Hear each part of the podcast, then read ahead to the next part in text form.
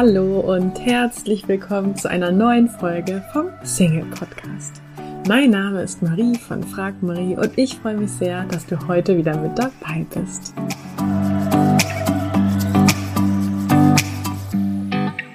Täglich erreichen uns Nachrichten, dass Menschen ihren Partner über Online-Dating-Apps gefunden haben. Und gleichzeitig gibt es so viele Singles, die Online-Dating-Apps nutzen, aber nicht glücklich sind und auch nicht ihren Partner so finden.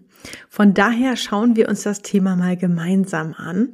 Und ich möchte dich herzlich dazu einladen. Am Montag, den 11. März, gehen mein Team und ich live und sprechen mit dir darüber, warum Online-Dating für dich bisher nicht funktioniert hat. Du kannst dich jetzt kostenlos anmelden unter frag-marie.de slash live, live L-I-V-E geschrieben. Wir freuen uns auf dich und jetzt ganz viel Freude mit der Podcast-Folge. Heute geht es hier im Single-Podcast um das Thema toxische Beziehung, also ungesunde Beziehung. Und ich freue mich sehr, ein inspirierendes und persönliches Interview mit dir dazu zu teilen, denn ich habe mit Maren Schlenker gesprochen. Maren ist Expertin und Coach rund um das Thema toxische Beziehungen und wir haben darüber gesprochen, woran man überhaupt erkennt, dass man in einer toxischen Beziehung gelandet ist, was eine toxische Beziehung überhaupt ist, wie man da wieder rauskommt, aber auch, wie man sich dafür schützen kann, erst gar nicht oder nicht wieder in eine toxische Beziehung zu gelangen. Und das Besondere an der heutigen Folge ist, dass es auch erstmalig ein Video von diesem Interview gibt. Wir haben bei unserem Gespräch einfach die Kamera laufen lassen und ähm, wenn du magst, kannst du eben auch unsere Gesichter sehen, einfach bei äh, uns auf dem YouTube-Kanal. Kannst bei YouTube einfach nach Frag Marie suchen und dann findest du dieses ähm, Podcast-Interview eben auch mit Video. Ich gebe zu, an der Qualität dürfen wir noch ein bisschen feilen, aber ähm, ich dachte mir, es ist ja auch einfach ganz schön, wenn man so sieht, wer sich da unterhält. Ähm, genau, dann wünsche ich dir jetzt ganz viel Freude mit dem Interview. Hallo und herzlich willkommen, liebe Maren. Hallo, vielen Dank. Schön, dass ich hier sein darf. Ich freue mich total, dass wir das jetzt machen. Ja, ich freue mich auch schon sehr. Wir hatten ja gerade schon ein Vorgespräch und hatten auch schon total den guten Flow und ähm, von daher haben wir jetzt gerade gesagt, okay, wir müssen jetzt aufhören und die Aufzeichnung starten, weil wir ja. schon über so viele The Themen gesprochen haben. Ähm, hol uns doch mal kurz so in dein Momentum. Also wo sitzt du örtlich gerade? Was bewegt dich gerade so? Hol uns mal ab. Also ich bin jetzt momentan äh, wieder in Heidelberg. Ich war ein paar Tage bei meiner Familie und ja, bin muss mich jetzt erstmal wieder auch in Heidelberg so ein bisschen einfinden und ähm, ja, bin wieder, hatte heute Morgen schon ein ganz tolles Gespräch, ähm, so auch bezüglich Coaching und wie es da bei mir so weitergeht und ähm, was so als nächstes für Programmpunkte anstehen, äh, sozusagen auch in meiner Entwicklung als Coach. Und äh, ja, also ich, dieses Jahr ähm, ist wahnsinnig viel passiert. Und ich habe so das Gefühl, es wird auch noch richtig gut weitergehen. ähm, also sehr, ein sehr intensives Jahr, in dem sich viele Dinge verändern, glaube ich, auch für viele Menschen. Das cool. So. Also das, das, hatte ich, das Thema hatte ich eben auch in diesem äh, Gespräch davor. Und ja, ich glaube, da also können viele, äh, das können viele unterschreiben. Ja, Definitiv. Ähm, so dein Thema ist ja das Thema toxische Beziehung. Magst du vielleicht einmal kurz ähm, uns abholen, was eigentlich eine toxische Beziehung ist? Weil ich muss ehrlich zugeben, ähm, wenn man mir wahrscheinlich vor ähm, fünf Jahren den Begriff gesagt hätte, dann hätte ich so gedacht, hm, also ich hätte mir dann wahrscheinlich erklären können, irgendwie, was es ist. Ich habe jetzt auch in der Vorbereitung auf den Podcast überlegt, ob ich schon mal eine toxische Beziehung habe. Erzähle ich dann gleich nochmal was zu. Also ja, magst du uns einmal abholen, was ist, was ist eine toxische Beziehung? Ja, sehr, sehr gerne. Ähm, also da kann ich auch vorab noch sagen, mich hat mal ein Freund gefragt, so ja, eine toxische Beziehung, ist das nicht jede Beziehung, die nicht funktioniert und die dann irgendwann auseinandergeht, weil man sich zum Beispiel einfach zu viel streitet. Dann habe ich gesagt, nein. Also toxisch ist schon ähm, eine Beziehung, die ganz hart an der Schmerzgrenze liegt. Das heißt, man ist unheimlich viel ähm, mit dieser Beziehung beschäftigt äh, und erfährt sehr viel emotionalen oder seelischen Schmerz. Einfach weil innerhalb dieser Beziehung unheimlich viele Dinge angetriggert werden, die von früher stammen. Also die, das sind alte, meistens alte Wunden aus der Kindheit. Und man trifft dann auf einen Partner, der die perfekt aus einem rausholt oder die, der die perfekt nochmal antriggert.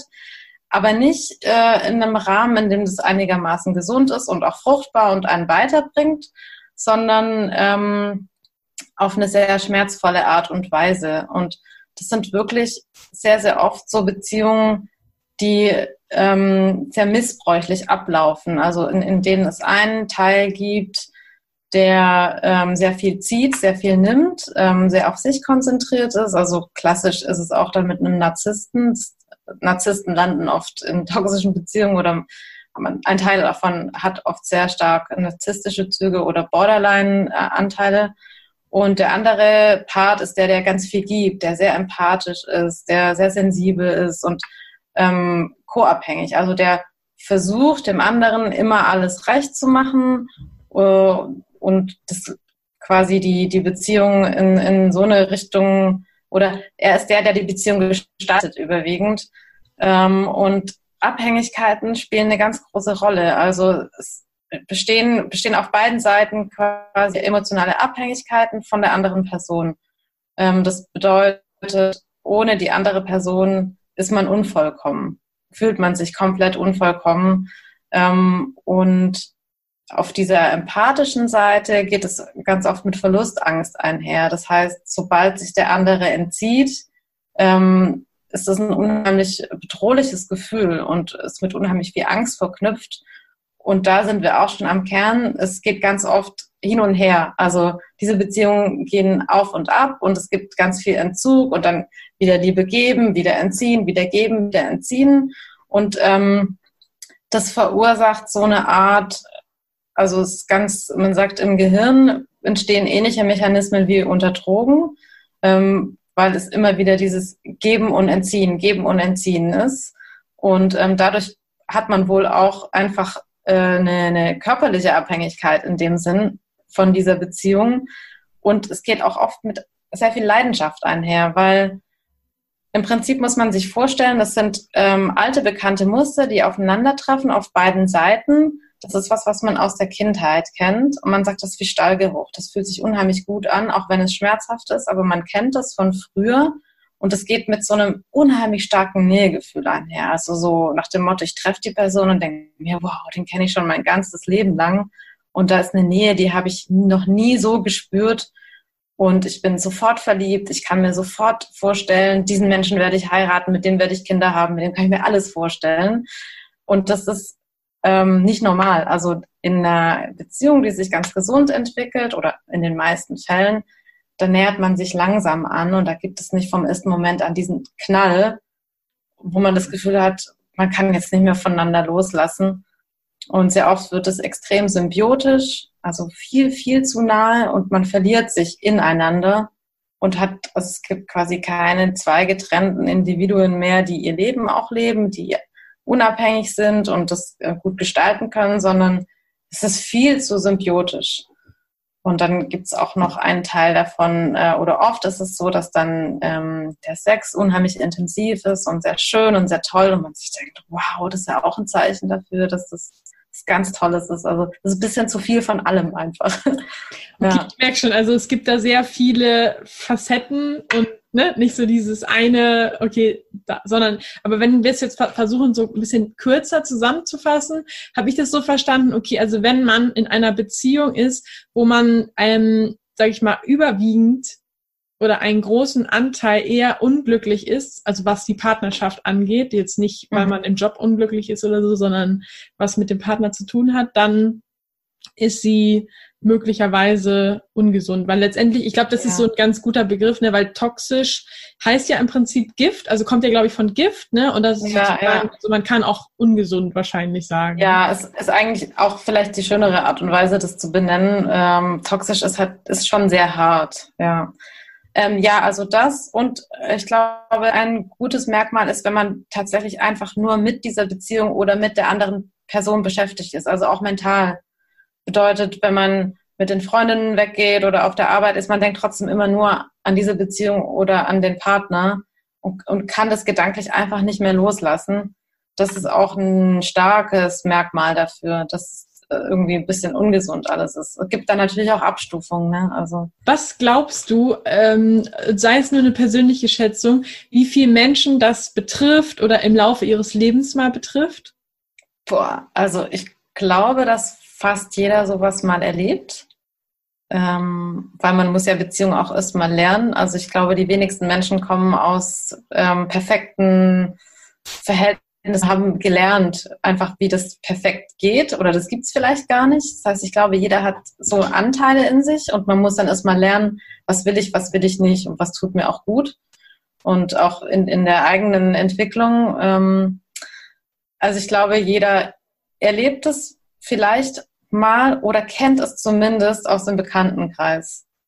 Es gibt ganz wenige Menschen, die damit also die wissen vielleicht nicht gleich, was mit toxischer Beziehung gemeint ist, aber jeder kennt so dieses On-Off.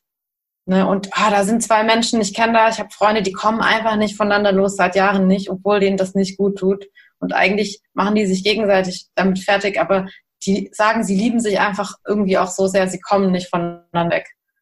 Also das wäre so, das kennt, glaube ich, wirklich fast jeder. Ja, ja das stimmt. Und ähm, für alle, die jetzt zuhören und sagen, mh, hm, ich glaube, ich war noch nicht in einer oder äh, auch gerade ja Single sind. Was wäre sozusagen dein, also wie kann man verhindern, dass man überhaupt in eine kommt? Hm. Ja, sehr, sehr gute Frage. Also ich glaube, unheimlich wichtig ist, dass man mit sich selbst sehr gut klarkommt, ähm, versucht, so gut wie möglich mit sich selbst im Reinen zu sein und ja, das klingt immer so kitschig, aber einfach ähm, selbstliebend ist. Und da wirklich darauf achtet, dass man mit sich selbst gut umgeht, dass man wirklich auch sagen kann, ja, ich, ich tue genug für mich, ich liebe mich wirklich selbst ähm, und sozusagen sich gut kennt auch, also weiß, was, was einem gut tut, was einem nicht gut tut, wofür man im Leben brennt, was so die, ähm, die Ziele vielleicht sind, die ähm, ja so den Lebensweg, also was hat man für eine Vorstellung vom Leben, wie will ich mich eigentlich in meinem Leben fühlen, was möchte ich erreichen. Und wenn ich das für mich fest habe, dann bin ich auch nicht so leicht manipulierbar oder umzuwerfen. Und der Partner ist dann sozusagen ähm, nicht einer, der mich auffüllen muss in, in, in meiner Liebe oder in meinen nicht vorhandenen, nicht erfüllten Bedürfnissen, sondern das ist jemand, der kommt da on top und der macht mein Leben dann nochmal noch ein bisschen schöner, aber es ist auch ohne den Partner schon schön und gut und ich fühle mich auch ohne den Partner ähm, angekommen. Ja, so würde ich das beschreiben. Also die, der beste Schutz ist echt, dass man sagt, ey, ich bin allein auch schon genug. Ja, ja, das sagt sich natürlich ganz einfach, ne? Ja, ja, was, ja, ja. Was ich jetzt auch gerade gedacht habe bei den Worten, war so ein bisschen, ähm, dass ähm, ich glaube, viele Menschen, die das hören, denken, ja, eigentlich komme ich ganz gut mit mir zurecht. Also zumindest kann ich das aus meiner Vergangenheit sagen, dass ich halt viele Sachen, die ich ja jetzt auch Menschen mit auf den Weg gebe, wahrscheinlich damals gedacht hätte, ja, okay, Haken hinter, so von wegen betrifft mich nicht, aber rückwirkend kann ich sagen, nee, da in dem Moment, wo du das gesagt hättest, war es definitiv nicht so. Ja, ja. Also das ist auch ein bisschen schwer, muss ich ganz ehrlich sagen. Ich glaube, ähm, natürlich hat auch jeder Mensch irgendwie so einen Weg, den er gehen muss. Und ähm, ich hätte jetzt vor dieser ähm, sehr toxischen Beziehung, die ich selber hatte, hätte ich gar nicht gedacht, dass ich so wenig Selbstliebe habe oder dass ich so wenig auf meine Bedürfnisse achte. Einfach weil ich natürlich auch nie gelernt habe, wie man das richtig macht. Sonst, sonst wäre es ja nicht so gewesen. Ähm, das, das, ist auch eine Reise und ich denke sicherlich ähm, muss man bestimmte Erfahrungen einfach machen, um sich da selber auch näher zu kommen und sich noch mehr anzunehmen und noch mehr für sich einzustehen. Ähm, es ist halt nur auch immer die Frage, wie extrem muss das sein, was ich da so erlebe. Und ähm, ich setze ja eher so an, dass ich sage, okay, wenn dir das schon mal passiert ist und du da jetzt durchgehen musstest, dann schauen wir jetzt einfach, dass dir das nicht nochmal passiert. Also in meiner Arbeit. Ähm, denn du kannst jemanden zum Beispiel aus einer toxischen Beziehung, ähm, in der er momentan noch ist und wo er noch nicht bereit ist zu gehen, den kann ich nicht da rausholen. Der muss einfach selber an dem Punkt sein, wo er sagt, nee, und jetzt ist vorbei, ich, das will ich jetzt alles nicht mehr, das muss jetzt einfach hier anders weitergehen. Ähm, und den, den Prozess muss jeder eigentlich selber auch erstmal durchmachen und dann an den Punkt kommen, wo er sagt, nee, das will ich jetzt nicht. Weil du bist sonst nicht, nicht bereit zu sagen, also jetzt krempel ich alles um und jetzt schaue ich nur noch nach mir. Ja, deswegen finde ich es auch mega cool, dass du, ähm, Virginia, lass uns gleich auch mal auf deine eigene Geschichte nochmal eingehen, äh, da auch mit deiner eigenen Geschichte so rausgehst, weil ich, ähm, wenn ich jetzt gerade mal so zurückdenke, also ich war auf jeden Fall so in der in meiner Jugend, so meine erste große Liebe, wenn du das jetzt so erzählst, würde ich definitiv sagen, das war eine toxische Beziehung. Ähm, und äh, da kann ich auch definitiv bestätigen, dass, ähm, ja, wie du sagst, ne, also dass ich da einfach so erstmal drin war, dass mir, ja, also ne, dass ich selber an diesen Punkt kommen musste, irgendwie, ne, also ich wusste schon, irgendwie bin ich hier nicht so glücklich, aber ich war auch nicht so an dem Punkt lange Zeit, dass ich dann da ähm, raus wollte. Und ähm, genau, deswegen finde ich es auf jeden Fall cool, dass du deine Story ja auch so ne, in der Öffentlich ist ja nicht selbstverständlich, ne? Ja. Öffentlichkeit teilst, weil ich glaube einfach dadurch, dass man jetzt das mal hört und deine Erfahrungen hört, hilft einem das ein Stück weit, wenn man entweder in dieser Situation ist oder vielleicht in die kommt, dass man dann sagt, also weil es einfach im Bewusstsein dann ist, ne? Ja, ja, ja. Hm, irgendwie. Von daher magst du vielleicht einmal sagen, wie bist du überhaupt auf das Thema gekommen? Wie waren da deine Erfahrungen? Ja, also ähm, ich habe es im Vorgespräch auch schon ähm, so, so kurz erzählt. Ich hatte so on-off ungefähr drei Jahre lang. Jetzt im Nachhinein kann ich sagen, das war eine ungesunde, toxische Beziehung, ähm, was ich währenddessen nicht wusste. Also das war mir nicht klar. Ich habe nur gemerkt, ähm, wow, also am Anfang hatte ich das Gefühl, alles ist perfekt. Ja, es ist so, ich bin auf Wolke sieben und da, da ist ein, ein Mann, der sieht mich endlich so, wie ich bin und der gibt mir so viel Liebe und ich kann dir jetzt parallel schon mal gleich so ein bisschen auch dazu sagen, ähm, was schon so Anzeichen gewesen wären, wenn ich es gewusst hätte, dass es nicht so gesund ist. Also er hat ähm, am Anfang extrem um mich gekämpft und ganz viel, ähm, ja, mir ganz viel Liebesschwüre gemacht und Geschenke und, und kleine Briefchen geschrieben und äh, so eigentlich viel zu viel. Und so, dass auch Freunde von mir gesagt haben, oh, das ist aber, puh, das ist aber ganz schön viel, was er da macht. Ähm, und ich habe dann irgendwann gedacht, jetzt gebe ich mir mal einen Ruck und öffne mein Herz ähm, und lass ihn da einfach mal rein. Ah, okay, du warst quasi am Anfang gar nicht so, dass du sagtest, ich, ja, sondern der hat wirklich um dich gebuhlt oder ja, musste ja, ja. überzeugen sozusagen. Ja. Genau. Ähm, da bei mir war es tatsächlich so, dass ich am Anfang noch nicht so drin war.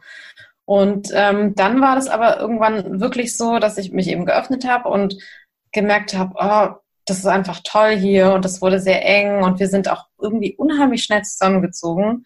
Ähm, nicht, dass es immer ein Problem sein muss, aber ähm, bei uns war es definitiv zu schnell. Also das waren irgendwie so zwei, drei Monaten oder so.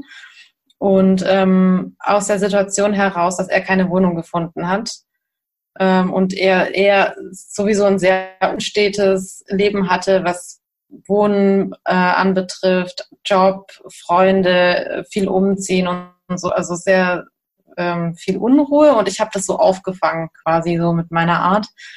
Ähm, und dann so nach einem halben Jahr fing das schon an, halb Jahr, ja, dass er sich emotional sehr stark zurückgezogen hat. Und dieses was am Anfang eben ganz, ganz viel gegeben hat, hat er auf einmal alles rausgenommen. Das heißt, es gab keine Aufmerksamkeiten mehr, es gab keine netten Worte mehr. Er hat einfach unheimlich viel Zeit auf seiner Arbeit verbracht, gesagt, er muss da die ganze Zeit sein. Er hat, es ist echt Wahnsinn, er hat, der war ganze Nächte lang weg. Und ich habe ihm gesagt, was machst du denn? Weil ich, also ich habe ihm geglaubt, dass er mich nicht betrügt, dass es da nicht jemand anderen gibt. Mhm. Aber der ist einfach nächtelang irgendwo in der Stadt rumgelaufen, spazieren gegangen, hat was weiß ich was gemacht, aber kam nicht nach Hause. Also hat er nicht zu Hause geschlafen. Genau, genau. Mhm. Und also da kannst du sehen, so ähm, jeder gesunde, jeder, der gesunde Beziehungen führt, würde da vielleicht schon sagen, okay, da müssen wir jetzt mal wirklich drüber reden.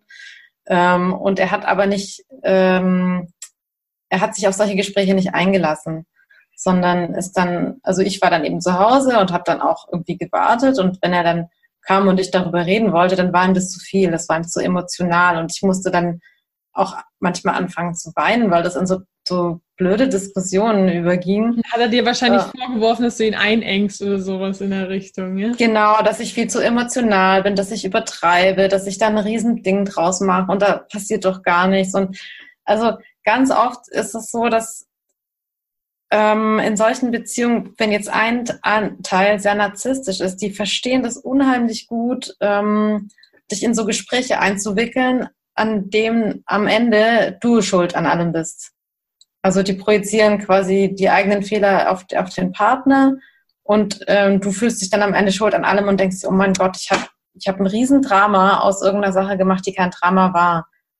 Ähm, und du wirst quasi dafür an Pranger gestellt, wie du reagierst und nicht, was der eigentliche Grund oder der Auslöser ist. Also es gibt da keine richtige gemeinsame Ebene, auf der man sich dann ein Problem anschauen kann und sagen kann, ähm, okay, ähm, das ist jetzt vorgefallen, wie gehen wir damit um? Und ähm, genau, aber äh, ich will es auch nicht zu ausführlich werden, aber im Endeffekt ähm, war das einfach so, dass von seiner Seite aus immer weniger, äh, also er war emotional immer weniger da und ich wollte halt immer mehr, ne, weil ich bin dann in so eine bedürftige Rolle gerutscht und ich bin vom Typ her eigentlich eher so, dass ich, ähm, also es war witzig, wir haben so ein bisschen Rollen getauscht. Ne? Am Anfang war ich die, die sich voll entzogen hat und er, der immer mehr wollte und dann hat sich das ähm, total ins Gegenteil verkehrt, ähm, auch in der extreme Art und Weise. Ähm, und also da waren halt auch ganz schwierige Sachen mit im Spiel, wie dass er dann ähm, auch mit Drogen äh, ein Thema hatte und mich da so ein bisschen mit reingezogen hat. Und ich habe dann angefangen, seine Probleme für ihn auszubaden, weil ich einfach helfen wollte und denke, ja, ich, also ich hatte auch immer das Gefühl, und das ist ganz typisch, ich kann ihn da rauslieben. Also der hat als Kind, ähm, der hat eine sehr schwierige Vergangenheit und ich habe gedacht, ach, ich muss ihm einfach nur zeigen, dass ich ihn genug lieb und dann versteht er, dass er Menschen vertrauen kann und sein Herz öffnen kann und solche Sachen. Aber das funktioniert so nicht unbedingt. Ähm, und war das dann auch so, dass er letztendlich, ich meine, du hast ja immer weiter dann wahrscheinlich auch geklammert und ne, so noch ja. stärkere Gefühle gehabt. Und war das dann auch so, dass er sich mit jedem Schritt, den du näher gekommen bist, ist er einen Schritt weiter zurückgegangen? Ja, ja, mhm. definitiv. Er hat aber an anderer Stelle dann trotzdem wieder ähm, sozusagen meine Energie gewollt. Ne? Also es war jetzt nicht so, dass er dann irgendwann gesagt hat, wir lassen das jetzt, sondern da war auch von seiner Seite dann trotzdem noch so eine Bedürftigkeit da. Und ich habe irgendwann einfach die Reißleine gezogen, weil ich gesagt habe, ich verstehe überhaupt nicht, was hier passiert. Das, also dieser ständige Entzug ähm, und dass ich mich auf nichts verlassen kann. Also mal ist er da, mal ist er nicht da, ähm, verspricht mir irgendwelche Sachen, die nie eingehalten werden, solche Sachen. Ähm, und dann bin ich ein paar Tage zu meinen Eltern gefahren und habe gesagt, ich muss hier raus. Also es macht mich völlig verrückt. Und das hat er zum Anlass genommen, zu sagen, okay, wir machen jetzt hier einen Cut. Ähm, und weil er hat es als Schlussmachen verstanden, was ich auch so nie gesagt habe. Ähm, aber das war für ihn so der Grund zu sagen, nee, wir gehen jetzt auseinander. Und dann ähm, war ich eine Zeit lang bei meinen Eltern, bin irgendwann wieder zurück nach Berlin. Also ich habe damals in Berlin gelebt und ähm, habe dann irgendwann mitbekommen, dass er eine andere Frau hat. Und das war nicht so sehr das Problem für mich. Es war natürlich schwer, weil damit musste ich das aufgeben. Mhm. Aber er kam dann trotzdem wieder zu mir zurück und wollte dann auch wieder bei mir wohnen, weil er wieder das Problem hatte, dass er keine Wohnung gefunden hat und nicht bei ihr wohnen wollte. Und dann wurde das so eine ganz blöde Dreiecksgeschichte, ähm, aus der ich es lange Zeit nicht geschafft habe, mich emotional rauszuwinden. Weil ich immer noch an ihm festgehalten habe und gedacht habe, ah, er kommt zu mir zurück. Der wird dann schon sehen. Dass Wahrscheinlich, weil er dir auch immer wieder Zucker hingeschmissen hat, ne? Genau, genau. und man auch wieder Momente hatte, wo man dachte, ah ja, es ist ja doch alles gut. So, ne? Ja.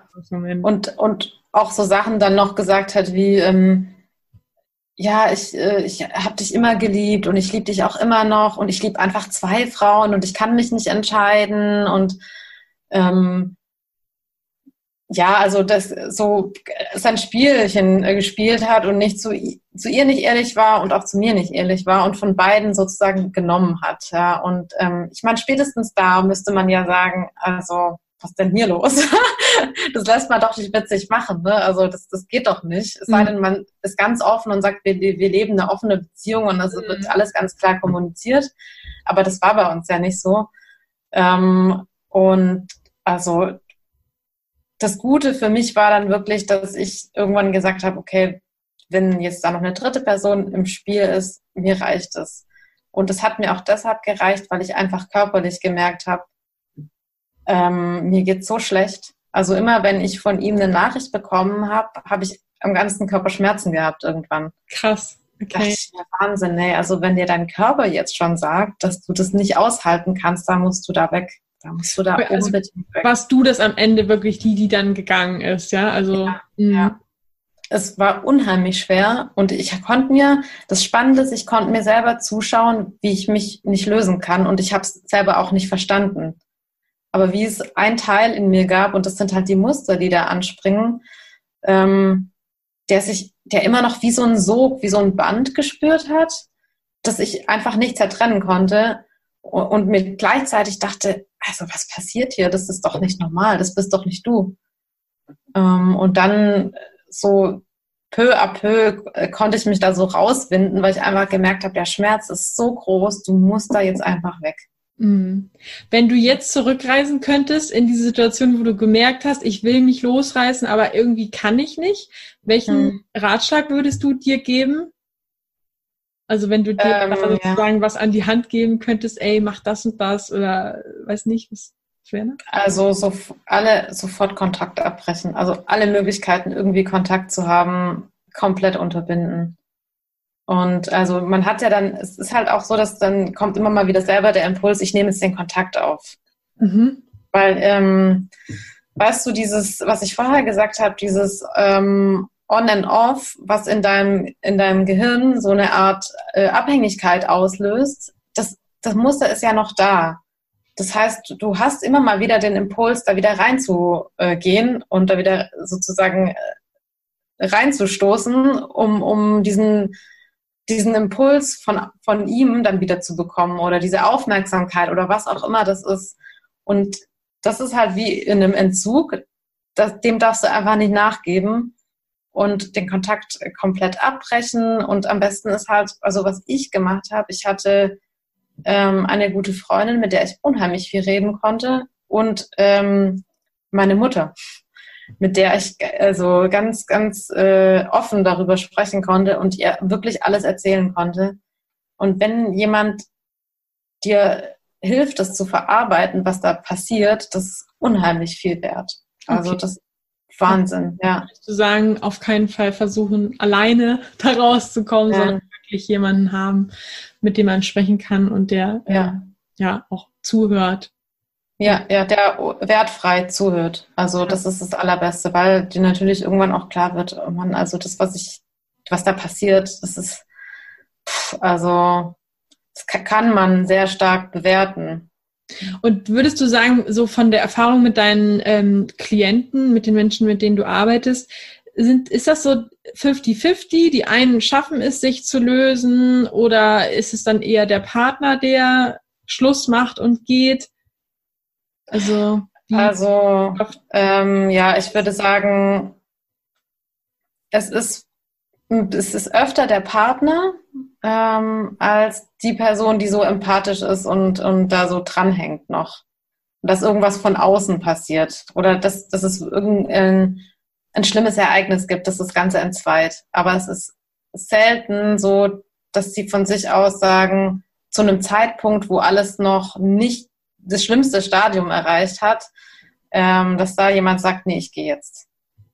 Mhm. Also deshalb sage ich, es ist für mich so schwer, ähm, wenn jemand noch in, in dieser Situation ist, zu sagen, geh da raus, es tut dir nicht gut, weil derjenige selber an den Punkt kommen muss, wo der Leidensdruck so groß ist und wo eine bestimmte Schmerzgrenze erreicht ist, dass er sagt, ich kann nicht mehr, sei es, weil ich finanziell ausgenommen wurde oder weil ähm, da einfach Dinge passieren, die, die jenseits von Gut und Böse sind oder weiß ich nicht, weil da Kinder mit im Spiel sind und, und die unheimlich jetzt drunter leiden.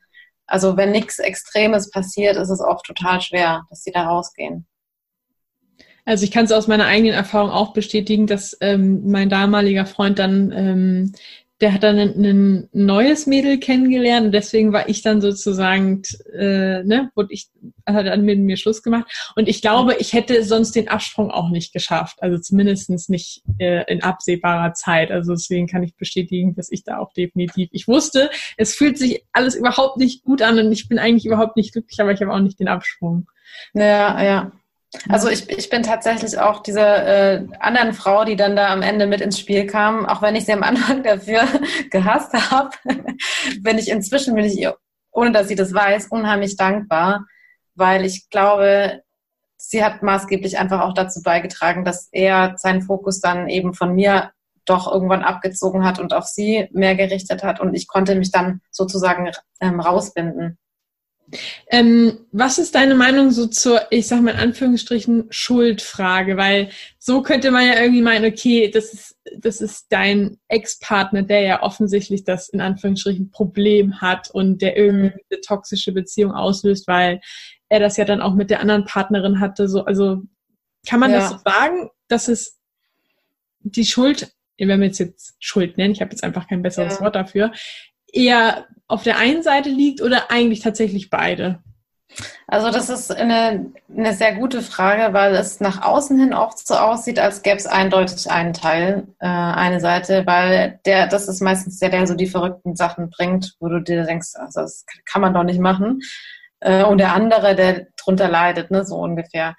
Ähm, aber ich finde, man kann die Frage so gar nicht stellen. Also ähm, es gibt keine Schuld sozusagen. Ähm, und man sollte es auch nicht so sehen, weil wirklich beide dazu beitragen, einfach durch die Art und Weise, wie sie sind, also wie sie, was sie für Muster haben. Der eine würde, die würden sich sonst gar nicht anziehen, wenn nicht beide mh, das, irgendwo dasselbe Kernproblem hätten. Also wenn sie, man sagt zum Beispiel, meistens sind beide ähm, bindungsängstlich, ja, der eine sehr aktiv und der andere passiv. Und er sucht sich einen Partner, der bindungsängstlich ist, damit er gar nicht in die Nähe kommen muss. Ähm, das ist so ein Anteil davon. Und beide haben einfach den, denselben Schmerz erfahren ähm, und leben ihn nur anders aus und ziehen sich aber gegenseitig an, weil sie dieses, diese Erfahrung verbindet. Und ähm, also ich würde wirklich sagen, es sind definitiv beide Teile, äh, wahrscheinlich auch zu, zu gleichen Anteilen daran schuld, wenn man jetzt ähm, Schuld verwenden möchte. Ähm, ich kann mir vorstellen, das hören viele nicht so gerne, die sich natürlich sehr als Opfer fühlen. Aber ähm, so in diese Opferhaltung reinzugehen, ist natürlich auch ähm, ein Weg, ähm, jemanden, wie sagt man, dazu zu bringen, bestimmte Dinge zu tun, sage ich jetzt mal. Also beide bringen sich gleichermaßen gegenseitig dazu, sich auf eine bestimmte Art und Weise zu verhalten. Und wenn das halt eine sehr ungesunde Beziehung ist oder sehr toxisch, dann ist das halt extrem. Also dann ist der eine ähm, äh, extrem in der Art und Weise, wie er sich entzieht und was er alles tut, um die Nähe zu vermeiden. Und der andere ist extrem in der Art und Weise, wie er diese Nähe sucht. Das heißt im Umkehrschluss ähm, bei deinem Ex-Partner, wenn der jetzt an eine andere Person gerät, die vielleicht ne, irgendwie andere Erfahrungen gemacht hat oder also dann kann es sein, dass er mit dieser Person eine gesunde Beziehung führen kann, oder? Also in der Theorie würde ich sagen, ja. Ähm, allerdings äh, ist es äh, so, dass, also wenn wir jetzt mal von meinem Ex-Partner ausgehen, der hat sehr äh, narzisstische Züge und sehr starke Borderline-Züge. Das heißt, da ist so echt so das Paket, das, so der Supergau ein bisschen mit drin. Und ähm, der müsste sehr, sehr stark an sich selber arbeiten, ähm, um seine Muster so ein bisschen aufzulösen und, und ähm, dazu heilen, ähm, damit er jemanden anzieht, der auch einigermaßen äh, ähm, gesund ist oder gesunde Beziehungen führen kann, um gemeinsam eine gesunde Beziehung zu haben. Wenn aber eine so extreme Dinge, ähm, so extreme Ausprägungen hat oder Muster und an denen nicht arbeitet, dann bleibt er ja in denen. Das heißt, er wird sich dann wieder jemanden ins Boot ziehen, der ähm, auch so extrem ist und das wieder bespielt. Also das ist auch in, in dieser Person nach mir, ähm, ist das auch passiert. Also das hat dann nochmal ein, ein krasseres Extrem erreicht, als es in der Beziehung mit mir war, weil er natürlich nicht an diesen Sachen gearbeitet hat. Und das Schwierige ist, dass Narzissten das natürlich auch nicht gerne machen. Also die sind vom Typ Mensch her einfach nicht unbedingt so drauf wie stark empathische Menschen, dass sie sagen, ich überlege mir jetzt, was kann ich an mir verändern, damit das nicht nochmal passiert. Sondern für die ist es eher so, dass der andere dann schuld ist. Wie ging es dann bei dir weiter? Also wann hast du festgestellt, oh, das war ja eine toxische Beziehung und ähm, wann hast du dann auch gesagt, so hey, okay, ich habe ich hab den Absprung geschafft und ich helfe jetzt anderen, die in der gleichen Situation. Ja, also ich ähm, habe das danach erstmal so ein paar Monate ruhen lassen und habe einfach versucht, mir selbst zu helfen. Ich habe unfassbar viel Yoga gemacht, ich habe viel meditiert, ich habe einfach mal ähm, nichts gemacht, sozusagen, ähm, und auch nicht irgendwie versucht, da jetzt jemand Neuen zu finden oder irgendwas in der Art. Und dann habe ich irgendwann mal ich weiß es gar nicht mehr so genau. Also ich habe versucht zu reflektieren, was da eigentlich passiert ist. Äh, und dann habe ich irgendwie, glaube ich, toxische Beziehungen. Ich habe wirklich, glaube ich, das gegoogelt. ähm, äh, und weil ich währenddessen, wie gesagt, gar nicht wusste, dass es was Toxisches ist und ist so mit ein bisschen Abstand, ist mir dann einfach klar geworden. Also das war ab, absolut abgefahren. Und dann habe ich Erfahrungsberichte von anderen gelesen und gedacht, ach, das ist ja eins zu eins das, was mir auch passiert ist. Und ich konnte es nicht glauben. Also die haben halt beschrieben, wie sie sich damit gefühlt haben, wie der andere Partner war, was da so ganz typische Muster sind. Und ich dachte mir, ach du Scheiße, das ist ja genau das, was mir passiert ist. Was ist denn hier los? Und dann ging das los. Und dann habe ich einfach wirklich tagelang damit verbracht, das zu sezieren und nochmal Revue passieren zu lassen, was da eigentlich passiert ist da ist mir so viel klar geworden. Ich dachte, also ich dachte davor halt immer, immer noch, äh, ich habe irgendwas verbockt. Also irgendwas habe ich da nicht richtig hingekriegt. Ich habe einfach keinen richtigen Weg gefunden zu kommunizieren oder so. Und dann ist mir aufgefallen, ach nee, das ist ja, das ist ja schon nicht normal, ähm, auch so seine Art, seine Reaktion und so weiter, sondern das ist, also das hat auch einfach damit zu tun, dass ähm, er jetzt ähm, sehr narzisstisch ist und also, also das kann man nicht vergleichen mit einer normalen gesunden Beziehung, sondern irgendwas ist da nicht ist im Argen.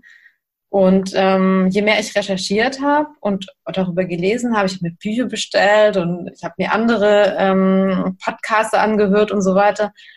Und umso mehr habe ich verstanden, was da eigentlich passiert ist und auch wie es mit meiner Kindheit und meinen früheren Erfahrungen und generell mit einfach der Art und Weise, wie ich bin, ähm, wie es alles so zusammenhängt. Und dann habe ich gedacht, Mann, also das, was mir passiert ist, irgendwie muss ich das nach außen tragen und irgendwie muss ich auch weitergeben, wie ich einen Weg gefunden habe, damit umzugehen. Ähm, und da nicht, nicht verrückt zu werden äh, und nicht in der, gleich in der nächsten äh, toxischen Geschichte zu landen. Ja. Einfach weil für mich die Erkenntnis so unglaublich war, dass ich dachte, Mann, ey, also das, das musst du einfach auch erzählen. Ja, witzig. Das erinnert mich gerade so ein bisschen an meine Story. Bei mir, bei, mir war, bei mir war das ja auch so, dass ich quasi mein eigenes Problem gelöst habe und so viele Erkenntnisse hatte und ich echt dachte so, okay, das hätte ich gerne alles vorher gewusst, ne? Also ja, so. ja, ja. ähm, die Menschen, die zu dir in die Coachings kommen, sind das eher Menschen, die ähm, gerade in einer toxischen Beziehung sind und merken, hm, ich brauche Hilfe oder die gerade vielleicht ausgestiegen sind und merken so, ich schaff's nicht alleine, das wirklich abzuschließen? Wer, wer kommt so zu dir? Also ähm, es ist sehr stark beides. Ähm, ich habe jetzt in letzter Zeit viel ähm, mit Frauen gesprochen, die noch in solchen Beziehungen sind. Und die sind schon so weit, dass sie sagen, ich, ich brauche Hilfe, ich will da raus aber ich kann auch nicht und ich weiß noch nicht wie. Und, und irgendwie, ähm, also die sind noch sehr stark damit beschäftigt, was denn der andere die ganze Zeit macht und sind gedanklich noch sehr stark bei ihrem Partner und versuchen irgendwie sich das zu erklären oder zu überlegen, oh, wie kann ich denn einen Weg finden und ah, manchmal ist er auch so nett und so toll und ist er so gut zu mir und dann gibt es aber wieder Phasen, da eskaliert es völlig und dann fühle ich mich ganz schlecht. Also die haben noch nicht ich sage jetzt mal, noch nicht den Glauben an die Beziehung verloren und stecken noch sehr stark in diesem Hoffen, dass es doch noch alles gut wird. Das ist auch, leider so ein, so ein Ding aus der Kindheit, dass man denkt, jetzt, man findet den Partner, mit dem man den, den, das Kindheitstrauma heilen kann. Deshalb bleib, bleibt man oft zu lange da drin, weil man denkt, oh, aber wenn ich jetzt von ihm die Liebe bekomme, dann ist alles gut. Also so, so fühlt sich das an, dann hat das Ende gut, alles gut so ungefähr. Ähm, und die sind einfach noch nicht so weit, dass sie erkannt haben, das funktioniert so nicht. Ich muss es erstmal für mich alles heilen. Ich kann nicht erwarten, dass es in der Beziehung von dem Partner geheilt wird. Ähm, Haben die dann auch Angst, dass sie sowas nicht mehr finden? Also. Ich glaube schon, mhm. ja. Weil es ist schon so diese unerklärliche Verbundenheit da, trotz allem. Und ähm, ich glaube, man denkt dann, und ich meine, es, ich habe zum Teil schon so viel Abstand zu meiner eigenen Geschichte, dass ich mich an manche Sachen nicht mehr so hundertprozentig erinnern kann. Aber ich meine mich zu erinnern, dass du das Gefühl hast, nie wieder wird mich einer so gut verstehen. Was eigentlich völlig ähm, paradox ist, weil du ja so viel Schmerz in dieser Beziehung erfährst und, und, äh, und gleichzeitig aber glaubst, da ist mir jemand unheimlich nahe. Also es ist ein bisschen so ein sehr trügerisches Gefühl, so als wäre das ein Seelenverwandter. Also fühlt mhm. sich das an. Ähm, ja, und ich glaube, während man da drin ist, kann man sich ganz schwer vorstellen, ähm, wie es anders wäre, wie es ohne denjenigen in, im, im Leben wäre. Ja. Also es sind tatsächlich viele, die ähm, noch drinstecken und wo ich aber auch nicht hergehen will und sagen will, ähm, du musst da jetzt raus, sondern ich, ich stehe denen zur Seite, ich beantworte denen Fragen und ähm, dann schauen wir, wohin sich das entwickelt. Und ich sage ihnen auch, für den Fall, dass du irgendwann gehen willst oder dass du irgendwann dein Auffangbecken brauchst, dann bin ich da. Ähm, aber du musst zuerst die Entscheidung treffen, dass du da wirklich weggehen willst. Hm. Was, ähm, was würdest du sagen, sind so, jetzt mal ganz zusammengefasst, irgendwie so die drei Schritte oder sowas, um sich aus sowas zu lösen? Also, wie, oder wie gehst du da mit deinen Klienten, Klientinnen, Klienten vor? Also, die müssen natürlich auch ähm, glaube ich, erkennen und reflektieren, wie sie zu sich selbst stehen und was sie sich eigentlich vom Leben wünschen und was sie sich wünschen, wie mit ihnen umgegangen wird und äh, wie sie sich fühlen möchten. Also will ich wirklich eine Beziehung führen, die mich andauernd unglücklich macht und in der ich keinen Nerv für irgendwas anderes mehr habe und die mich auch einfach isoliert. Also weil das passiert eben auch ganz oft und dann ähm, sich so, so abtrennt von, von anderen, von Freunden und von Familie und so. Ähm, also wie, wie stelle ich mir mein Leben eigentlich vor und wie ist es im Vergleich dazu jetzt? Ähm, das wäre definitiv so ein Ding. Und dann, ja, es braucht einfach die Erkenntnis, dass es nicht besonders selbstliebend ist. Mhm. Und dass es, ähm, dass die eigenen Bedürfnisse komplett äh, unter den Tisch fallen. Und dass man äh, nur noch quasi für die andere Person lebt. Was hat dir zum Thema Selbstliebe sehr geholfen? Was ist so, wo du sagst, so, hey, das, das hat mich echt einen Schritt weitergebracht? Also, ich glaube, da gab es nicht so eine Sache, sondern einfach so zu wissen, äh, irgendwann habe ich gemerkt, also wenn ich mich selbst wirklich komplett achten und lieben würde, dann würde ich sowas niemals zulassen. Und da fing für mich so der Chef an, okay, ich muss was dafür tun aber da gibt es jetzt nicht so, wenn manche fragen mich, ja, würdest du so eine Übung empfehlen oder eine Sache? Und da muss ich sagen, viel hilft viel. Also das ist jetzt nicht so, dass du einen Monat lang eine Übung machst und danach ähm, liebst du dich selbst, sondern da würde ich alle Maßnahmen ergreifen. Einfach herausfinden, was tut mir gut, wo liegen meine Bedürfnisse, was kann ich mir jeden Tag tun und vielleicht auch, wo handle ich eigentlich gegen mich?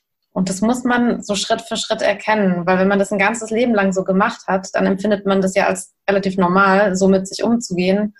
Und da musst du erstmal erkennen, was ist denn eigentlich normal? Was wäre denn eigentlich selbstliebend? Oder was macht denn vielleicht die Bekannte so und so von mir, die so im Reinen mit sich scheint und gut mit sich umgeht und so? Was macht die denn anders als, als ich zum Beispiel? Ne? Wo ist die denn achtsamer mit sich?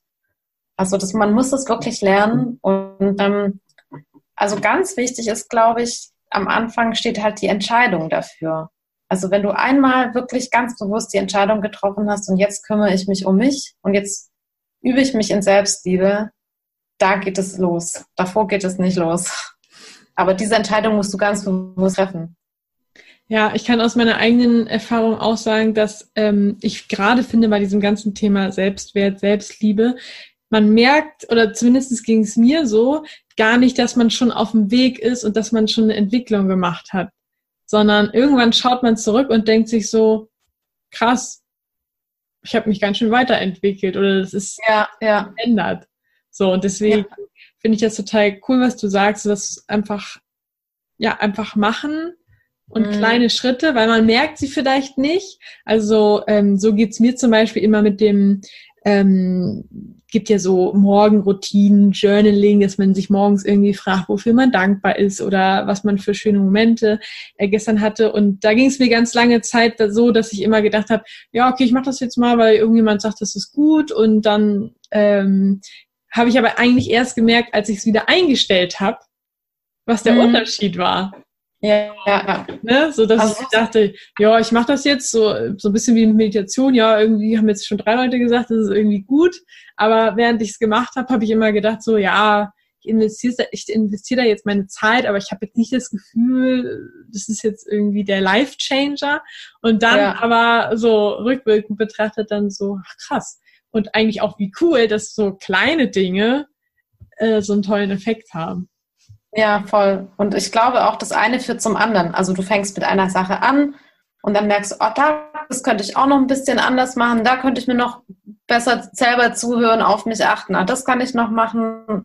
Ja, und also eine Frage, die ich mir schon seit Jahren immer wieder stelle, die ich für sehr wichtig halte, die man sich auch irgendwie mal so auf dem Post-it irgendwo hinkleben kann, ähm, ist einfach sich immer mal wieder äh, über den Tag hindurch oder vor Entscheidungen zu fragen, was würde ich aus Selbstliebe tun? Also was, mhm. was ist jetzt ein selbstliebender Akt und was ist etwas, was jetzt mein Verstand mir sagt, was ich machen soll, weil ich das und das äh, irgendwie erreichen will oder so. Ähm, genau, und ja, so, also ich bin halt so ein Riesenfan von Yoga, deshalb würde ich immer allen Yoga empfehlen, einfach nur, um auch mit, in, mit sich in Kontakt zu kommen. Also sowohl mit dem eigenen Körper als auch mit dem Inneren und ich finde, da ist Yoga halt so ein toller Weg, weil es Meditation, Bewegung und Atmung ähm, so gut vereint. Und mir hat es aus so der schlimmsten Phase unglaublich gut rausgeholfen. Es hat mich total äh, auch entspannt runtergebracht und irgendwie ja mit mir selber, also ich bin dadurch mit mir selber in Kontakt geblieben und habe mein Herz nicht verschlossen, weil wenn man so viel Schmerz erfahren hat, dann hat man ja schon eine Tendenz dazu zu sagen, so jetzt baue ich da Mauern um mich rum und mache alles dicht.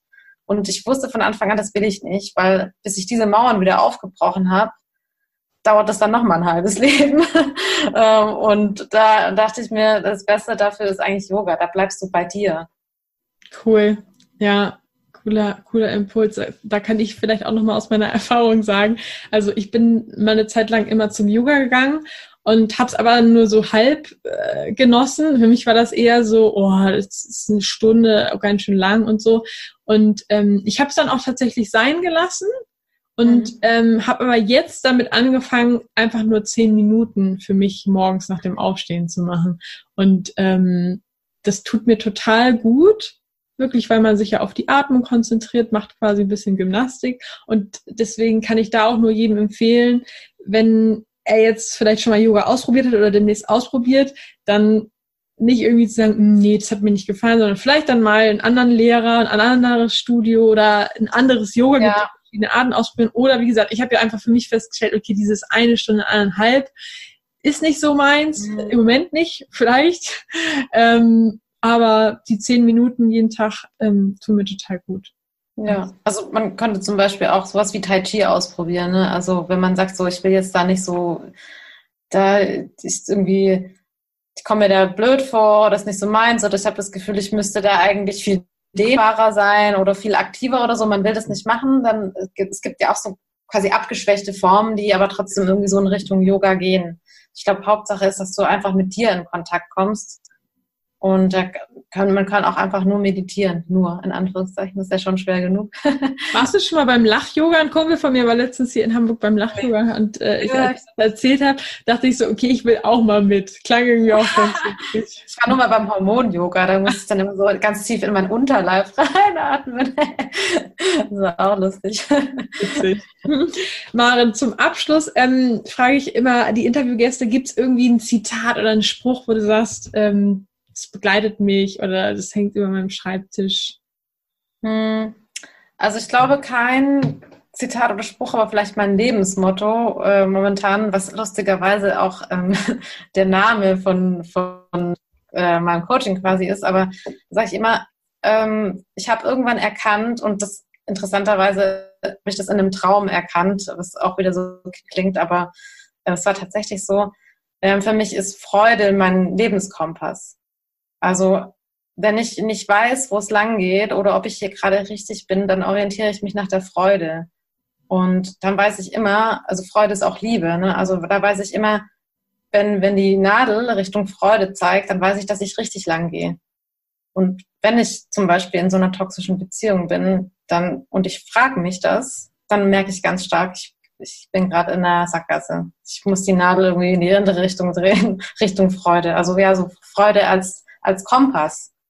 Einfach. Cool. Vielen Dank fürs Teilen. Das erinnert mich gerade an, ich habe bei dem letzten ähm, Seminar, das ich selber besucht habe, vor allen Dingen auch mitgenommen, so dieses ähm, den guten Gefühlen folgen. Und es mhm. ist ja eigentlich so ein total simpler Spruch, wenn man denkt, so ja, klar. Ja, ja. Aber das habe ich da wirklich nochmal für mich mitgenommen. Ich dachte so, ja, okay, dann im Zweifel einfach, oder ne, so, das ist irgendwie. Ja. Also ich glaube, ähm, ganz kurz noch dazu, wir haben es halt auch leider anders gelernt. Also unsere Gesellschaft funktioniert da ja noch ein bisschen anders. Und deshalb müssen wir das erstmal wieder lernen, dass es okay ist, dem, dem, der Freude zu folgen und den guten Gefühlen, dass wir das dürfen. Also das ist unser Rechtsmensch auf dieser Erde, so sehe ich das zumindest. Ja, cool. Maren, vielen lieben Dank, dass du ähm, so offen gesprochen hast und deine Geschichte auch ähm, so persönlich ähm, teilst. Wenn jetzt jemand sagt, oh, die Maren, die klingt irgendwie spannend, ähm, wo finden die Leute dich? Also am einfachsten über meine Webseite, das ist ähm, www.freudeleben.info oder ich bin auch sehr, sehr aktiv auf Instagram, das wäre Freude-Leben-Coaching. Mhm. Ähm, und da gibt es auch ganz viel Inhalt, Übungen, Tipps, äh, was man machen kann. Und ähm, ab und zu mache ich auch ein YouTube-Video und das sage ich eben dann auch auf Instagram, wo man das findet und so. Also ja, gerne, gerne Instagram. Das ist eigentlich so das Direkteste, sag ich mal. Der Kanal, okay, sehr Der gut. Kanal. Packen ja, wir ja. beide Links auf jeden Fall mit in die Show Notes. Und ja, ja vielen Dank. Super für deine Zeit und die ganzen wertvollen Impulse. Danke. Ja, ja, sehr gerne. Es war wirklich schön. War schön mit dir.